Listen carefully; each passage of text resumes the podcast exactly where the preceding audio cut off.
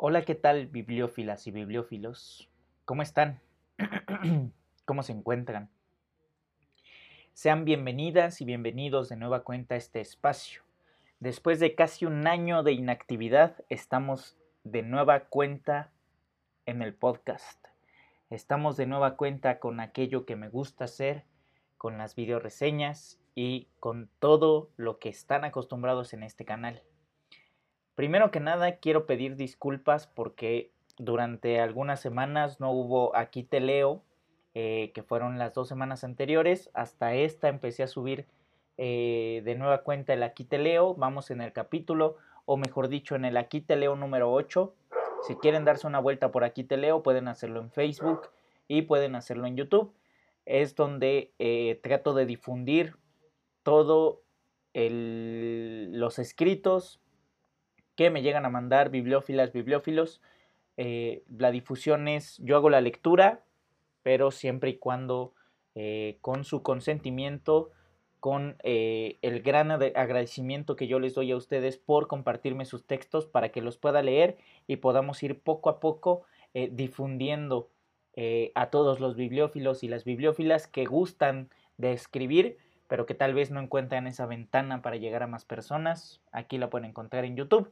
Y bueno, las últimas dos semanas no hubo videos, pero como les dije en algunas historias, o mejor dicho, eh, como les dije en algunas historias de Facebook, de Instagram y en algunos eh, shorts de YouTube, me encontraba enfermo, así que mm, tuve que quitar eh, un rato todo el aquí te leo y pausar la grabación de este, eh, este audio, este podcast, este video. Pero bueno, por fortuna ya lo retomamos, al igual que las sesiones de lectura, que eh, si están de nueva cuenta en YouTube o en Spotify, consideren seguirlo en Facebook porque eh, para que ustedes me acompañen en las sesiones de lectura en vivo, que las sesiones de lectura en vivo son todos los miércoles a las 9 de la noche y en estas semanas hemos estado leyendo Paseo de la Reforma de la autora mexicana Elena Poniatowska, eh, una novela que ella publica en 1997 y de la cual llevamos ya eh, los primeros seis capítulos, pero si ustedes quieren entrar el siguiente miércoles y ver eh, o acompañarme en esta sesión de lectura, Vamos a empezar con el capítulo 7. Pueden encontrar ya en Facebook los seis primeros capítulos. Y sin más, eh, pues consideren darse una vuelta por Facebook. Recuerden facebook.com diagonal hackebooks y ahí les voy a aparecer. Eh, ahora, regresando a la enfermedad, según esto, según los doctores, era una gripe eh, me hice una prueba de COVID, salió negativa. Lo curioso es que a los pocos días, personas cercanas a mí, entre ellas eh, mi novia, dieron positivo a, eh, pues, al bicho, ¿no? Entonces, posiblemente a lo que yo creo, a lo que yo considero y bajo los síntomas que tuve es que fui un falso negativo, por lo que solo me queda decirles y reiterar algo que he estado diciendo también en las transmisiones en vivo que se cuiden y cuiden a los suyos, eh, que puede que en muchos lugares las actividades ya estén casi iguales a antes de la pandemia, eh, que solamente tengas las restricciones pues de la, de la, mascarilla y la restricción pues del acercamiento social, pero en muchos lados ya hay este, empiezan a haber reuniones más grandes, empieza a tener un aforo de 100%, entonces a pesar de todo esto, eh, no está de más prevenir. Siempre es bueno prevenir. Yo había prevenido durante mucho tiempo eh, el entrar en contacto con personas, pero pues al final del año, recuerden, me fui a la playa, cosa que eh, pues mi familia y yo teníamos la noción de que podría existir esa posibilidad, aunque tratamos de estar siempre pues aislados y estuvimos en una casa donde no entraba o no había gente, pero bueno, ese puede ser uno. Y la segunda fue mi trayecto al trabajo, que justo regresando de eh, pues las fiestas decembrinas, entro al trabajo, tengo que utilizar el transporte público, entonces ahí también se corre un riesgo muy grande y más en una ciudad como la Ciudad de México, en donde si no es el camión es el metro, y si no es el metro es el metrobús, y si no el RTP, y si no, pues todos los sistemas de transporte que se tienen.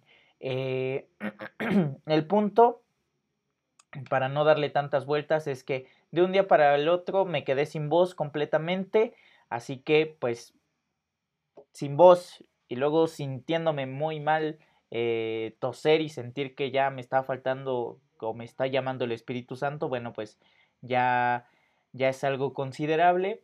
Así que eh, lo que hice fue en ese momento decir, no voy a grabar, no voy a transmitir sesión de lectura en Facebook. Eh, y bueno, de nueva cuenta, ya transmití la segunda sesión de lectura. Vamos en el hermoso capítulo número 7. Vamos a empezar el hermoso capítulo número 7 de Paseo de la Reforma de Nena Poniatowska. Espero y puedas darte una vuelta por allá y estaremos viéndonos y oyéndonos y leyendo juntos esta, esta novela. Y si no tienes la novela, es un buen momento para que puedas, eh, pues, llevar un libro más a tu colección tal vez mientras estás lavando los trastes, mientras estás recostado, mientras estás cenando, yo que sé, te puedo acompañar para que eh, puedas eh, hacer tus actividades mientras yo estoy leyendo para ti, bibliófila, bibliófilo y para todos ustedes. Así que,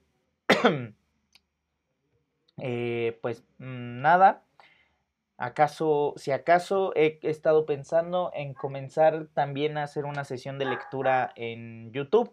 Pero bueno, de eso hablaremos en otro momento. Eh, por fortuna y gracias al medicamento, pues ya estoy mucho mejor, como pueden oírlo.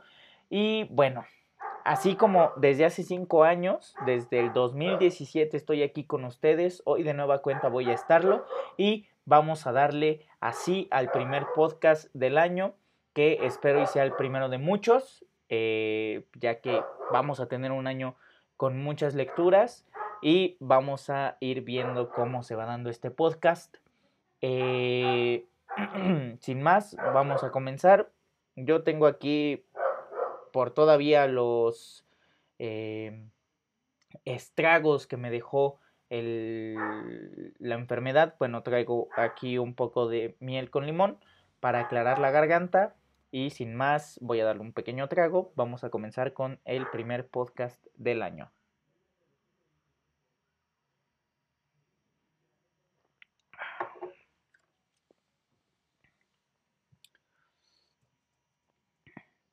En realidad, después de meditarlo y a sabiendas que ya voy un poco tarde para hablar sobre este tema, no sé cómo comenzar con estas líneas. Tal vez lo mejor sería comenzar hablando sobre los ciclos de la vida. Sí, esos ciclos de los que siempre nos cuentan. Me he dado cuenta de que en casi todos los aspectos de la vida humana y en cualquier otro organismo vivo hay ciclos.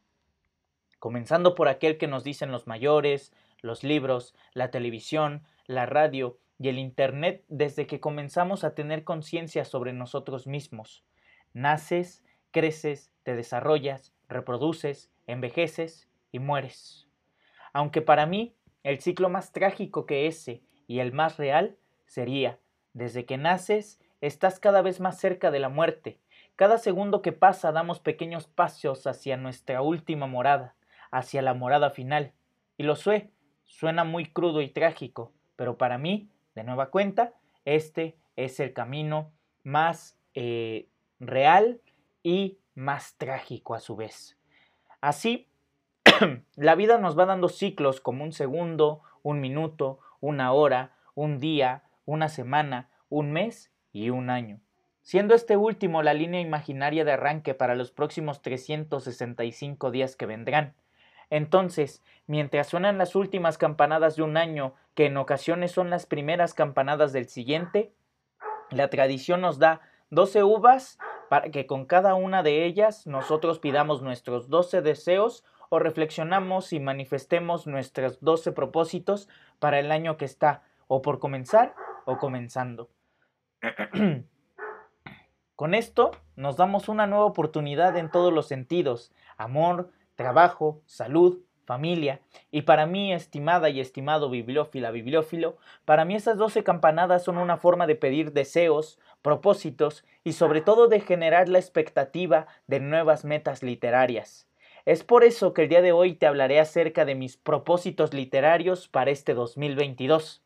Espero que tú me puedas compartir tus metas en los comentarios, que yo estaré encantado de leerlas y de tener cómplices para esta nueva aventura llamada 2022. Antes de que comience de lleno con el 2022 y para no hacer dos episodios que están completamente ligados entre sí y que seguramente el primer episodio eh, sería relativamente corto, comenzaré por agradecerte todo lo bueno que llegó en 2021. Porque a pesar de la pandemia y de los múltiples sucesos, buenos o malos, que por el momento y para mí en muchas ocasiones y en gran parte del año fueron más malos que buenos. Eh, del año anterior, la mejor forma de iniciar para mí eh, este año es agradeciendo lo que ya ocurrió, perdón, agradeciendo lo que ya ocurrió y que nos dio experiencia en este extraño camino llamado vida.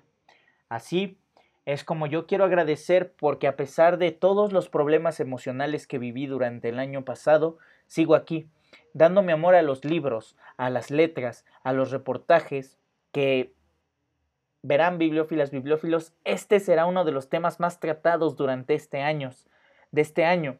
Además, mi amor a los poemas, a los cuentos, incluso hacia las obras de teatro, y mi amor hacia la percepción del guion y la fotografía en algunas obras cinematográficas, que muy posiblemente hablaremos también de esto, aunque será lo menos. Agradezco a todos los bibliófilos y las bibliófilas que se unieron en este camino lleno de versos, prosas y sonetos, y lleno sobre todo de viajes a la ficción. Agradezco infinitamente a los 17.000 bibliófilas y bibliófilos de Facebook y a los 900 de YouTube. Agradezco porque aún sin subir videos durante varios meses estuvieron ahí, uniéndose y creyendo en mí y en este proyecto que tantas ocasiones ha tenido el riesgo de encontrar el final de su era y descarrilar para jamás saber de él. En realidad, eso, eso era en esencia lo que quería agradecer del año pasado y ahora sí, sin más, vamos a hablar de mis propósitos para este 2022. Así que vamos con el primero. Mi primer propósito para este 2022 es leer la obra completa de Anabel Hernández. Y ahora, bibliófila, bibliófilo, te voy a decir el por qué y quiero que me acompañes. Si tú también eh, estás pasando por algo similar, quiero que me acompañes en este viaje y lo quiero hacer público para que tú también te puedas sumar. ¿Por qué? Porque para mí la comunicación y la profesión u oficio del periodista tiene una magia que no lo tendrá para cualquiera, ya que, como ya lo dije en algún video, mi formación superior de la licenciatura eh, es Ciencias de la Comunicación y Periodismo. Es por esto que aunque muchas personas juzguen, crean que es una pérdida de tiempo o que leo algo que no me deja nada, siempre habrá periodismo en mi biblioteca. Yo ejercí el periodismo durante casi un año, año y medio, y creo que sería para mí algo eh, totalmente contradictorio el haber iniciado mi carrera, al haber hecho ciencias de la comunicación y periodismo, el haber eh, practicado y profesado el periodismo y que yo no lo lea. Para mí, en realidad sería algo eh, imperdonable, sería como un pecado capital. Así que por este motivo es por el que sé que no importa las críticas, no importan los comentarios, no importa eh, todo lo que se pueda decir acerca del periodismo mexicano y de cualquier otro periodismo, siempre va a haber periodismo en mi biblioteca. Una de las periodistas que tengo en mi radar de lectura, como lo fue en su momento Evangelina Hernández y Tierra de Padrotes, que se encuentra en el canal, Lidiet Carrión y La Fosa del Agua, que también se encuentra en el canal, y Marcela Turati y Fuego Cruzado, que igual se encuentra en el canal, es Anabel Hernández y toda la obra que ha realizado durante los últimos 20 años.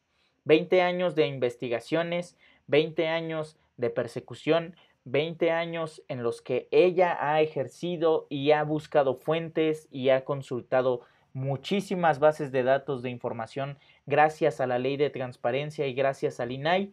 Eh, esos 20 años los quiero leer, quiero conocer desde el Toya Gate, que fue uno de los reportajes que la puso en el mapa acerca de eh, pues toda la corrupción que pueden tener los, los grandes mandatarios, las grandes figuras públicas, los grandes funcionarios públicos que pueden tener esos gastos, esa corrupción, eh, todo eso que a veces el pueblo no nos preguntamos y que está ahí, que tiene la ley de transparencia y que ella la amparó para empezar este camino y para empezar desde el Toya Gate hasta lo que ha llegado a ser ahora.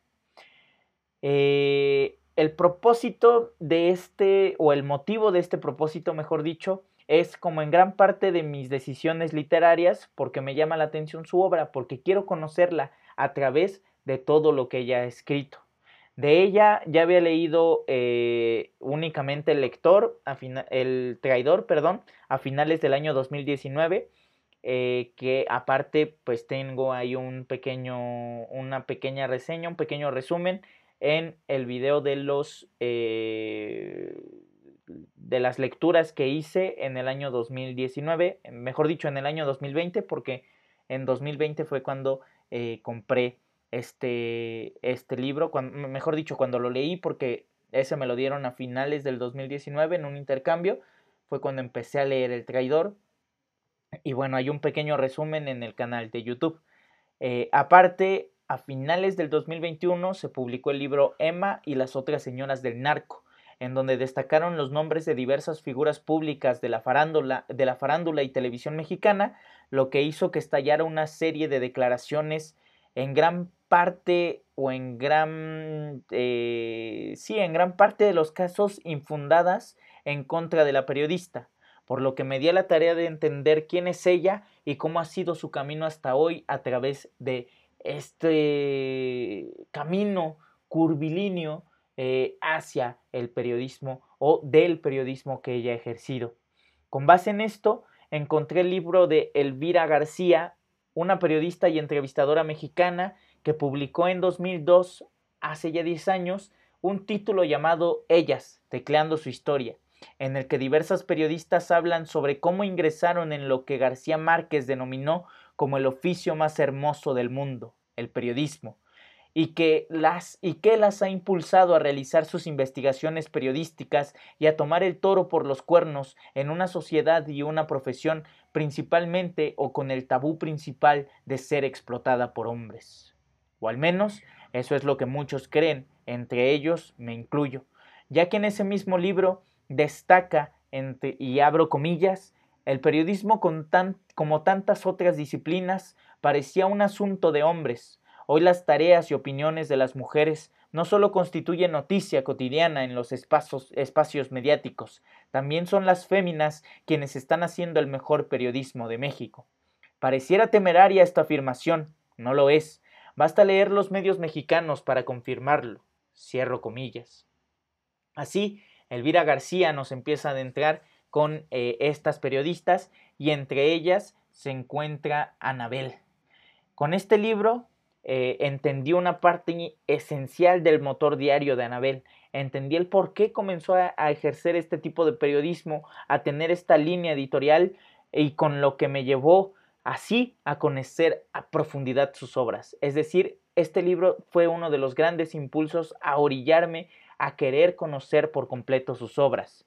Es así como a finales del 2021 comencé con Los Señores del Narco y de ahí me pasé a Emma y las otras señoras del narco, que de este primer propósito literario es uno de los grandes pasos que llevo. Yo creo que este es uno de los propósitos literarios que llevo más avanzado eh, y que debería de contar no solamente Los Señores del Narco y Emma y las otras señoras del narco, sino también el Traidor, que lo leí hace ya eh, dos años. Pero no quito el, el dedo del renglón porque todavía me faltan la familia presidencial, Fin de fiesta en los pinos, Los cómplices del presidente, México en llamas, El legado del de Calderón y La verdadera noche de Iguala, la historia que el gobierno trató de ocultar, que entre todos los libros que tiene eh, Anabel Hernández, uno de los más importantes para mí es el de La verdadera noche de Iguala. Mm, tal vez más importantes no sea, no sea el término correcto, lo mejor es decir, uno de los que más me llama la atención es la verdadera noche de Iguala, la historia que el gobierno trató de ocultar, porque pues quiero ver eh, qué investigación y hacia dónde encaminó su investigación Anabel Hernández. Eh, espero pronto darles noticias del avance con estos libros, pero bibliófila, bibliófilo, mientras te estoy diciendo este propósito literario, dime si tú ya leíste alguno de estos, déjamelo saber en los comentarios y vamos así a dejar cerrado el propósito número uno de este año 2022. Ya en algunos meses te iré diciendo cómo voy con este propósito.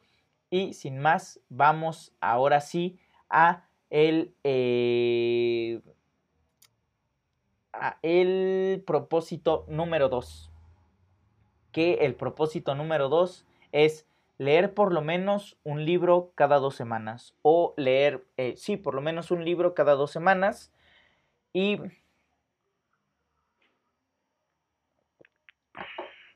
aquí, este será un reto importante, porque aquí debo dividir mis tiempos entre el trabajo y el hermoso arte de desconectarme del mundo.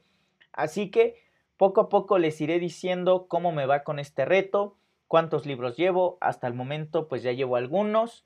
Eh, así que por lo pronto yo creo que bien ya que apenas terminó el mes de enero, vamos en el cuarto día del mes de febrero y yo ya voy también en mi cuarto, eh, en mi cuarto libro. Entonces sería más o menos que me estuve leyendo un libro por semana, cosa que no hacía desde que estaba en la universidad, pero que me alegra enormemente porque el año pasado estuve muy, muy, muy detenido con las lecturas. Solamente leí como dos, tres, cuatro libros a lo mucho eh, fue un año, como lo, digo lo dije en un inicio, fue un año difícil, pero bueno, aquí seguimos y vengo con todo este impulso para seguir leyendo. Eh, así que vamos hacia el propósito número 3, que el propósito número 3 es generar más contenido para mis redes sociales, así como lo están escuchando bibliófilos, bibliófilos. Eh, en este año tengo como uno de mis objetivos principales generar más contenido para todas mis redes sociales. ¿Por qué?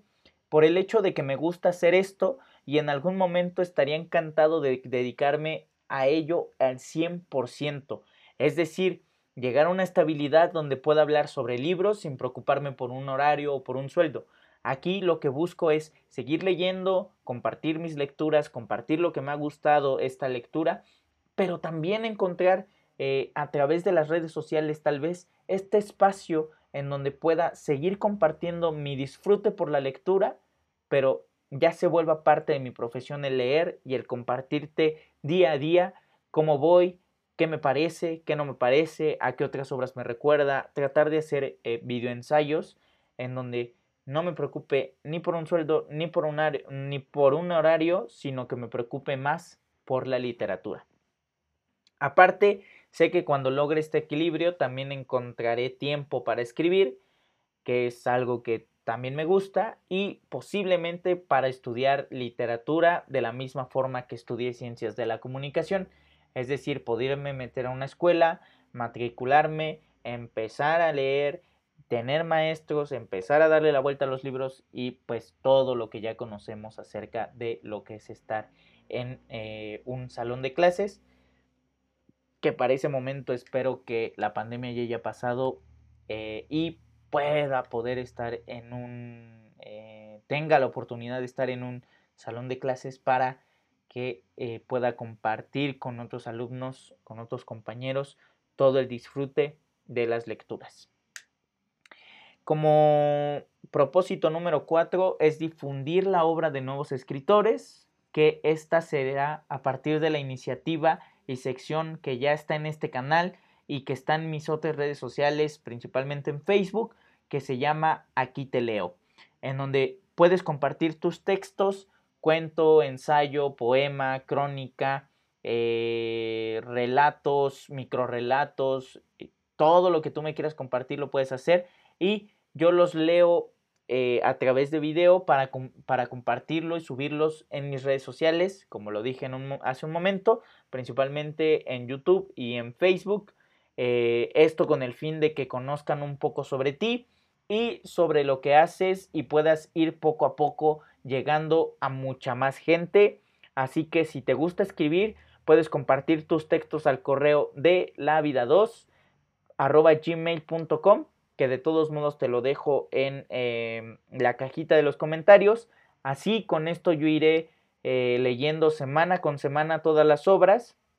Y también si buscas a alguien que te ayude con la primera lectura de algún proyecto que todavía no quieras que salga, pero necesitas ayuda con la primera lectura de algún proyecto para la corrección de estilo o para eh, algún tipo de ideas que hayas tenido un bloqueo, aquí también estoy eh, porque como bien dice la sección, como bien se llama la sección, aquí te leo. Entonces, si quieres compartirme tus textos para subirlos a un video, puedes compartirlos. Si quieres compartirlos para que te ayude con la primera lectura y podamos ir haciendo correcciones y por allá podamos tallerearlo de alguna forma si crees que eh, tengo las competencias necesarias para poderte ayudar, sin problema, aquí te leo.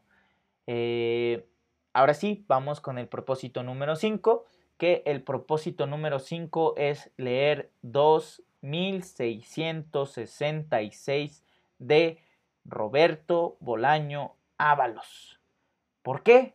Porque cuando comencé con este espacio literario, la primera obra que reseñé fue la novela Los Detectives Salvajes de el escritor chileno mexicano español Roberto Bolaño Ábalos y a partir de ese momento fui poco a poco agregando reseñas sobre este autor en este canal que seguramente ya se habrán dado cuenta, pero entre ellas está El espíritu de la ciencia ficción, Messier Payne o La senda de los elefantes, una novelita lumpen, Nocturno de Chile, La literatura nazi en América y Amuleto, siendo este el autor con más obras reseñadas en mi canal.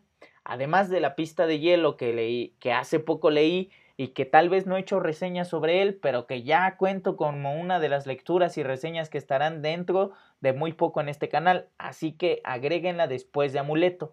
Eh, con todo esto, bibliófila, bibliófilo, hay todavía muchas obras por leer de Roberto Bolaño, tales como son Consejos de un discípulo de Morrison un fanático de Joyce, que escribió junto con eh, A.G. García A.G. Porta, eh, Estrella Distante, Amberes, El Tercer Rey, Los Insabores del Verdadero Policía, Sepulcro de Vaqueros, que se lo tenía y no sé dónde quedó, Llamadas Telefónicas, Putas Asesinas, El Gaucho Insufrible y Diario de, Bar, eh, que igual comparte créditos con AG Porta, porque pertenece o eh, está incluida en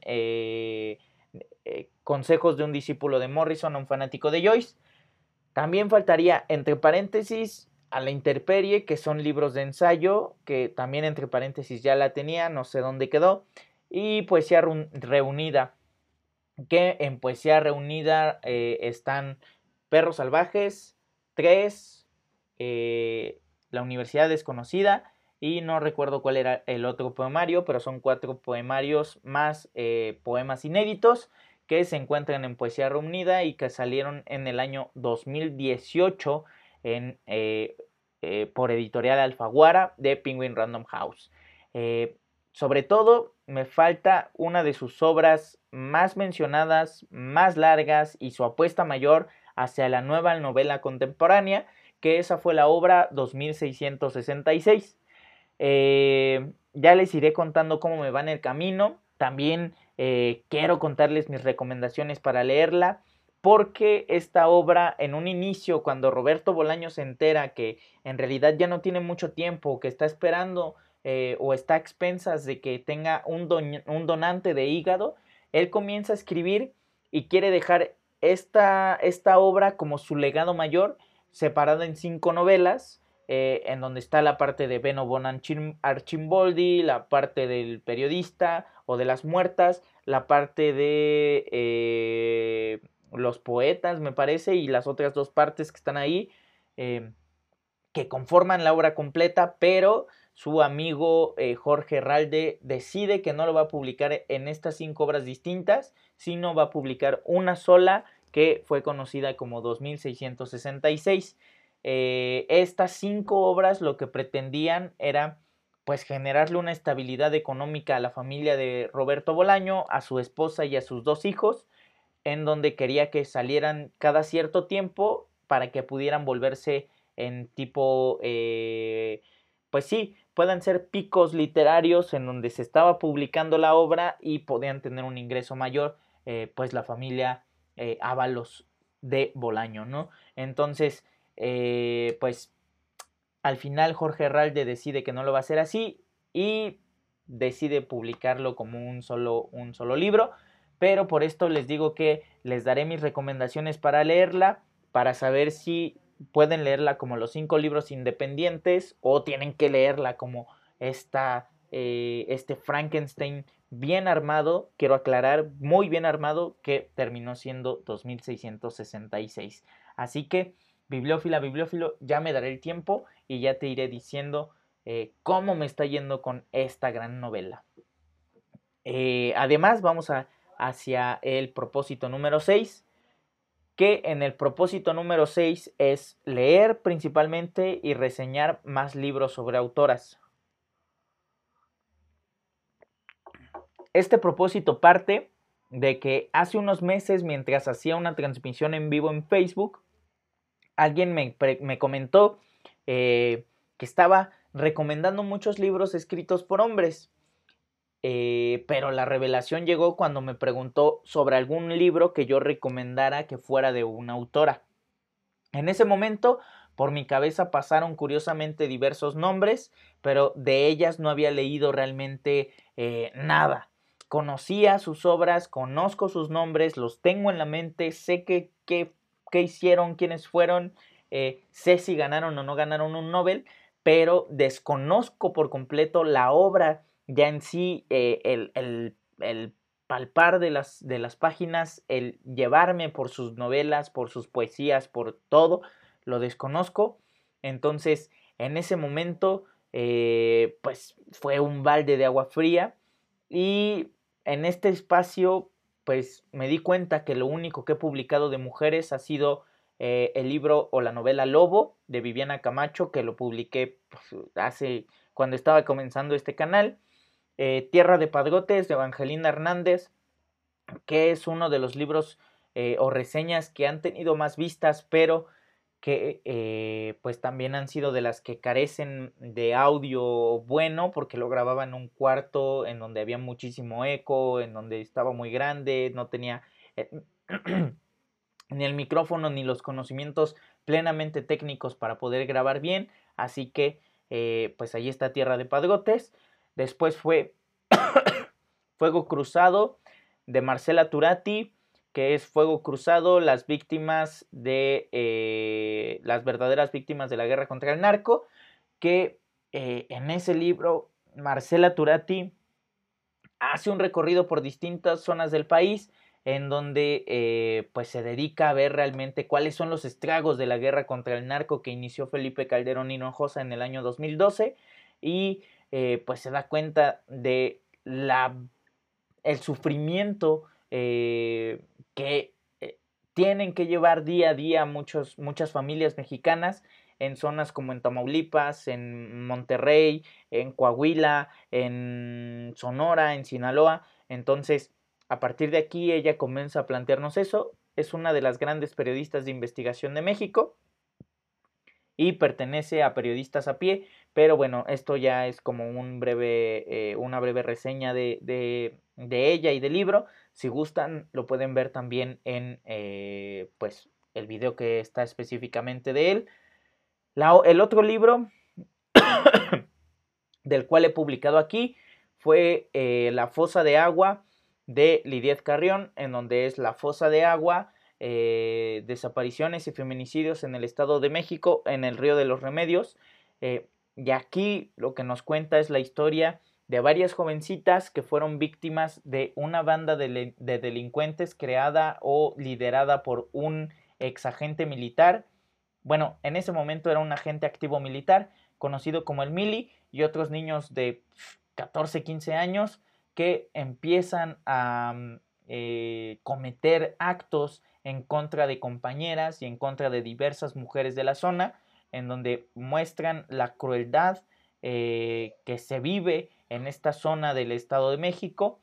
Eh, y sin más, pues también pueden irle a dar una vuelta en su video que muy seguramente voy a estar poniendo en los comentarios y si no va a estar eh, en la cajita de la descripción, pero ahí van a poder encontrar eh, todos estos libros de los que he estado hablando y que son hechos por autoras y que se encuentran en este canal. Otro de los libros que también he hablado es de Se Regalan Dudas, de Letty Sagún y de Ashley Frangi, Ashley Frangi eh, que, bueno, ellas, eh, con ellas fue algo que pasó muy curioso y que más adelante quiero retomar, pero también este libro está ya dentro del canal. Lo curioso también es que de todas las mujeres que he hablado, de todos los libros escritos por mujeres que he hablado, la mayoría son eh, reportajes de largo aliento y em, pues eso, ¿no? O sea, son reportajes de largo aliento y además eh, hablando sobre reportajes de largo aliento y autoras, He llegado a comentar sobre El traidor de Anabel Hernández en el libro de los libros que leí durante el 2020 y La tropa de Daniel Arrea que hace con, eh, ah, no recuerdo el nombre de su compañero, pero bueno, de Daniel Arrea, que también eh, he llegado a comentar sobre él. El traidor es eh, conversaciones que Anabel Hernández mantuvo con el abogado del hijo de Vicente Zambada Niebla, que es eh, más bien el hijo de eh, el Mayo Zambada, que es Vicente eh, Zambada Niebla, que es el Vicentillo, y que en, en, ese libro pues nos cuenta sobre todo lo que él pasó para llegar a la prisión en la que se encuentra y cómo también ayudó a la DEA para capturar a otros altos mandos de eh, diversos cárteles, entre ellos también de parte del cártel de Sinaloa. Y en la tropa de Daniel Arrea tocan un tema muy complicado porque es la otra visión de eh, la guerra contra el narco, ahora desde la visión de los soldados, pero no cualquier soldado, sino la tropa, que son aquellos soldados rasos que no pasan por el colegio militar, eh, no pasan por el, por el colegio militar, sino que ellos van a los pueblos, reclutan y directamente comienzan con su carrera eh, como, como soldados. Les daban un arma con entrenamiento de tres meses y pues bueno, eh, de alguna u otra forma eh, no justifican lo que hacen los soldados, pero tratan de analizar y entender desde la parte psicológica cómo es que llegaron a esto, a este punto de eh, dispararle a personas, de eh, mm, llegar eh, a, consumir cualquier tipo de estupefaciente y cómo fue que llegaron al final hasta ser desertores o hasta la cárcel militar. al darme cuenta de, de esto, de las pocas autoras de las que he hablado en este canal, he tomado la decisión de leer más libros de mujeres porque hay muchas más obras eh, que se han convertido incluso en clásicos y que deben estar en este espacio y no que deban estar por obligación, sino que deben estar porque siento que es un compromiso que yo tengo y que también quiero leer, pero que no tengo idea por qué lo, he ignorado, tal vez sea eh, toda esta parte de eh, las costumbres y un manchismo que está de alguna u otra forma arraigado en mí. Espero poder cambiarlo y así ir poco a poco teniendo esta estabilidad entre autores y autoras, porque hay muy buenos libros escritos por autoras, como lo son estos reportajes. Y eh, así que, bibliófila, bibliófilo, si tienes una autora favorita, comparte su nombre, comparte la obra que, de la que te gustaría que hable y poco a poco vayamos haciendo que aparezcan en el canal, así como hay muchas escritoras que me han mandado textos para aquí te leo, así también hay que escoger juntos escritoras que aparezcan en este espacio. Por lo pronto, como ya lo había dicho eh, hace un momento, en Facebook para las sesiones de lectura estamos, con eh, estamos leyendo eh, Paseo de la Reforma de Elena Poniatowska y extiendo la, la, invitación de nueva cuenta. Si quieres acompañarme en esta lectura, lo puedes hacer todos los miércoles a las 9 de la noche, hora del centro de México. ¿Qué más? Eh, vamos al, propósito número 7, bibliófila, bibliófilo. y el propósito número 7 es revisitar Se Regalan Dudas, el libro de Se Regalan Dudas. Porque durante el transcurso del año pasado, como ya lo decía hace un momento, leí muy poco, pero una de esas pocas lecturas fue el libro publicado por Leti Sagún y Ashley Frangi con el nombre de Se Regalan Dudas, homónimo a su podcast, que hace algunos años, em, antes de que saliera el podcast de la Cotorrisa, me parece, fue llegó a ser el más escuchado en México y me parece que sigue siendo el podcast más escuchado en su nicho eh, a nivel México. Entonces, pues eh, ellas tenían este, este podcast en donde ya llevan varios años haciéndolo, en donde yo me acerqué a leerlo porque me encontraba, como ya se los dije, en un momento muy, un poco complicado de mi vida. Entonces me acerqué a leerlo, entendí muchas cosas, pero el detalle estuvo en que para ese video se me ocurrió hacerlo en una sesión en vivo, que no salió para nada bien. La calidad del video, la calidad del audio, eh, la calidad de mi internet fue mala. Me equivoqué con el nombre de Leti y hubo muchas otras inconsistencias. Eh, que no me hicieron demostrar lo que me pareció el libro. Lo bueno que me pareció el libro, no lo pude reflejar porque tuve todos estos problemas técnicos y todos estos problemas, eh, pues sí, eh, técnicos y eh, míos, ¿no? De, ¿no? de no terminar de estudiar bien de lo que iba a hablar. el libro me pareció muy bueno, como ya se los acabo de comentar, y me dejó muchas experiencias para ese momento tan complicado de mi vida. Las temáticas me parecieron medulares eh, para entender muchas de las cuestiones de la generación de hoy, no solamente los centennials, sino muchos de los que estamos eh, en esta etapa entre millennials y centennials, eh, y de cómo estamos aprendiendo o intentando aprender a llevar nuestra vida. Y me hace pensar sobre todo lo que rondamos, sobre todos los que rondamos esta edad y eh, todos los que conocen como Centennials.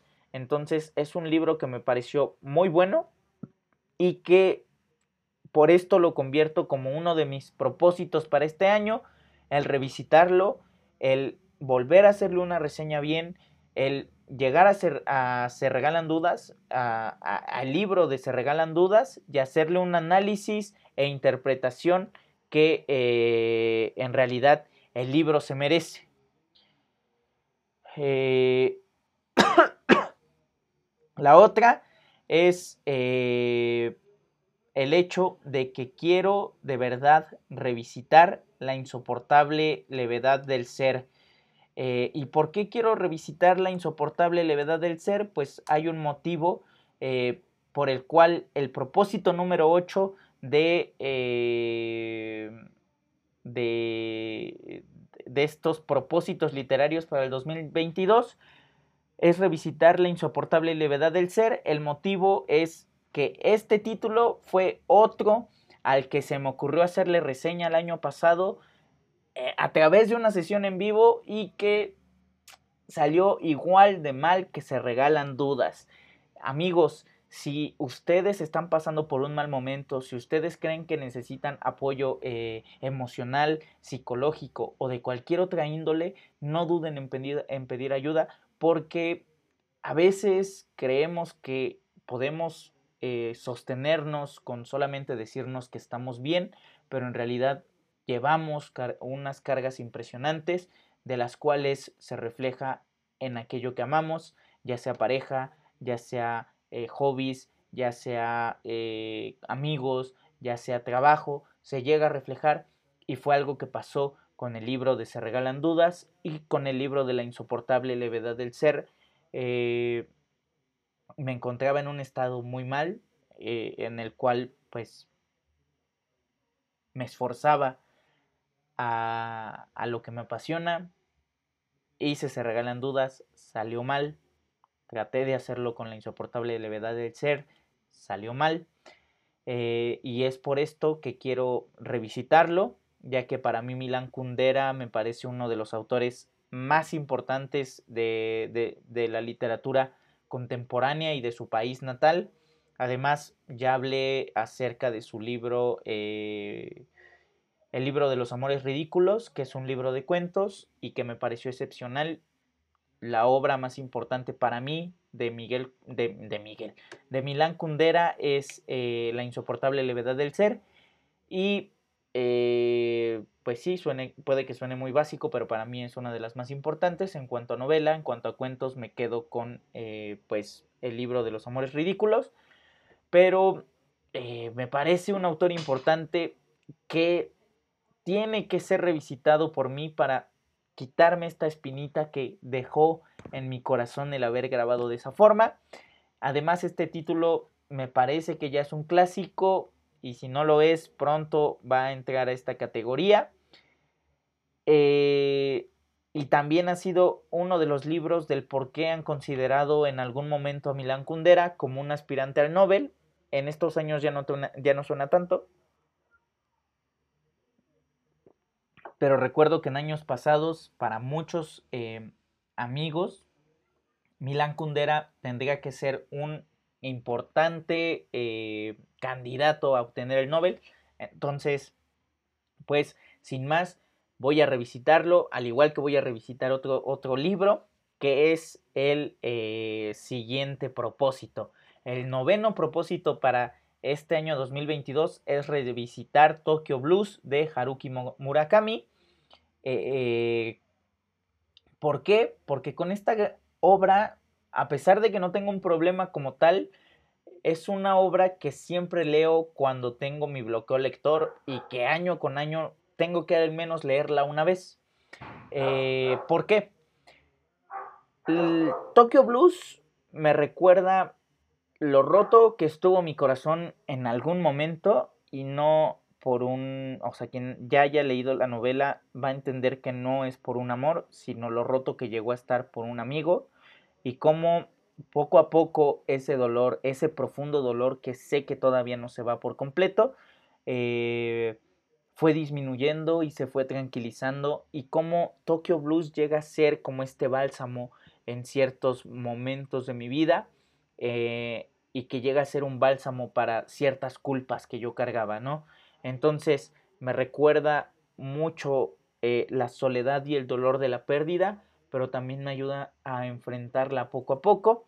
Eh, me ayuda a entender ese duelo por un ser querido y pues además Tokyo Blues tiene ya su reseña en este canal, pero me parece que no refleja todo aquello que podría haber reflejado por lo mismo, por ese dolor que me causa y, y estos momentos en los que si bien estoy muy lúcido, no logro transmitir lo que quiero transmitir sobre las novelas por esto es que he decidido eh, revisitarlo, revisitar Tokyo Blues, revisitar eh, Los años de peregrinación del chico sin color, que es otra novela de eh, Murakami. Y sin más, Tokyo Blues debe ser leído siempre.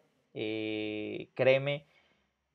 Bueno, no créeme, yo lo recomiendo porque es lo que me ha ayudado y porque también cada que tengo un bloqueo lector es lo que revisito y lo que me termina dando fuerzas para volver a leer. El año pasado lo leí, de nueva cuenta, estaba eh, en un mal momento, entonces lo leí y preferí guardármelo eh, todo eso para mí y algunos otros libros que leí también preferí guardarlos totalmente para mí. Ahora volvemos con esto, volvemos con el canal, volvemos con el podcast y vamos a darle la fuerza que se merece poco a poco. Eh, como número 10 es realizar los clubs de lectura. Si me sigues eh, en Facebook, sabrás de qué te estoy hablando.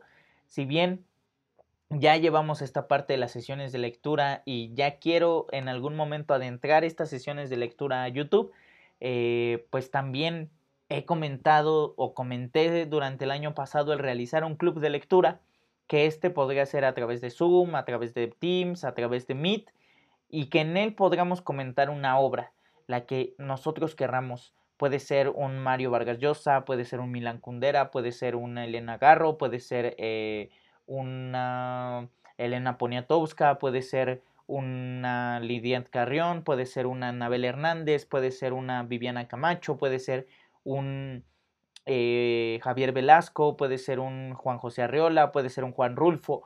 la novela que nosotros querramos, pero llegar a este acuerdo y poder comentar sobre ella entre todos, que en él podamos comentar obra, estilo, eh, biografía y todo lo relacionado con el libro, si tiene película, si no tiene película, cómo fue la adaptación, quiénes estuvieron en esa adaptación, eh, fue buena, fue mala, qué adaptaríamos del guion. Todo esto lo podamos conversar poco a poco entre nosotros y realizar este pequeño club de lectura o estos pequeños clubs de lectura, eh, por lo que durante el año debe haber al menos un club de lectura. No podemos terminar el año si no cierro yo con tener eh, esta satisfacción de haber logrado al menos un club de lectura. Y sin más, bibliófila, bibliófilo, vamos a el propósito número 11, que este propósito número 11 es mejorar el audio y el video. Para esto, bibliófila, bibliófilo, eh, verás poco a poco cambios durante el año en donde la eh, visión o la cámara o el fondo o el micrófono son distintos. ¿Por qué? Porque lo que quiero es llegar a un nivel eh, más profesional. Trato de ser lo más profesional, tal vez no con el equipo, sino con los textos que leo, con cómo comparto, con lo, em, lo neutro que trato de ser con mis comentarios cuando hablo acerca de alguna obra. Entonces, bibliófila, bibliófilo, espero y tengo realmente ese objetivo de mejorar tanto el audio como el video para que tampoco se escuchen los cachorros eh, que están en mi casa. Así que eh, ese es uno de los propósitos más importantes. Ya irás viendo bibliófila, bibliófilo, cómo van cambiando las cosas porque afortunadamente con eh, lo que tiene que ver con lo técnico del video se ve de un día para otro. Entonces eh, pues ya irás viendo las mejoras. Y como propósito número 12, y este es un propósito que sí o sí debo cumplir porque es algo que he estado soñando durante varios años, es visitar la mayor cantidad de ferias de libro posible y tener como meta principal visitar todos los días que dure, visitar todas las charlas que haya y visitar todos los talleres que llegue a encontrar de la Feria Internacional del Libro de Guadalajara, así que es enero. Tengo que ahorrar de aquí a diciembre, no tiene que haber nueva cepa de coronavirus de aquí a diciembre para que yo pueda estar ahí en eh, la Feria Internacional del Libro y si llego a ir como invitado de la feria, mejor para mí. Y no lo digo por los viáticos, lo digo porque sería un sueño hecho y derecho. Así que vayamos hacia, eh, hacia el hecho de eh, poder hacer que pase, de tenerlo presente y de poder manifestarlo para que suceda. Y sin más, bibliófila, bibliófilo, estos han sido los 12 propósitos literarios que yo tengo para este 2022. Te agradezco por estar en este video. Si llegaste hasta este momento, espero me puedas comentar cuáles son tus propósitos literarios, podamos hablar de ellos y en tres meses o en seis meses o primero en tres meses luego en seis meses ir viendo los avances para no dejarlos olvidados como muchos otros años. Y sin más, bibliófila, bibliófilo, nos estaremos viendo en una próxima oportunidad. Si quieres eh, formar parte de eh, Aquí te leo, recuerda, manda tu correo electrónico a delavida2 Ahí estaré recibiendo todos los correos, ahí estaré leyendo todas las obras, día con día van a ir apareciendo. Y sin más, bibliófila, bibliófilo, te dejo, que tengas un buen inicio de año, que ya es febrero, lo sé, pero la enfermedad, el trabajo y muchas otras cosas no me lo permitieron. Ya estamos aquí, es el primer podcast del año y vamos a seguir hasta donde lleguemos. Así que bibliófila, bibliófilo, diviértete con las lecturas. Gracias por acompañarme en un viaje a la ficción. Nos vemos los miércoles a las 9 de la noche en Facebook. Pronto veremos qué día asignamos eh, para YouTube. Y sin más, bibliófila, bibliófilo, eh, nos vemos en una próxima oportunidad. Bye.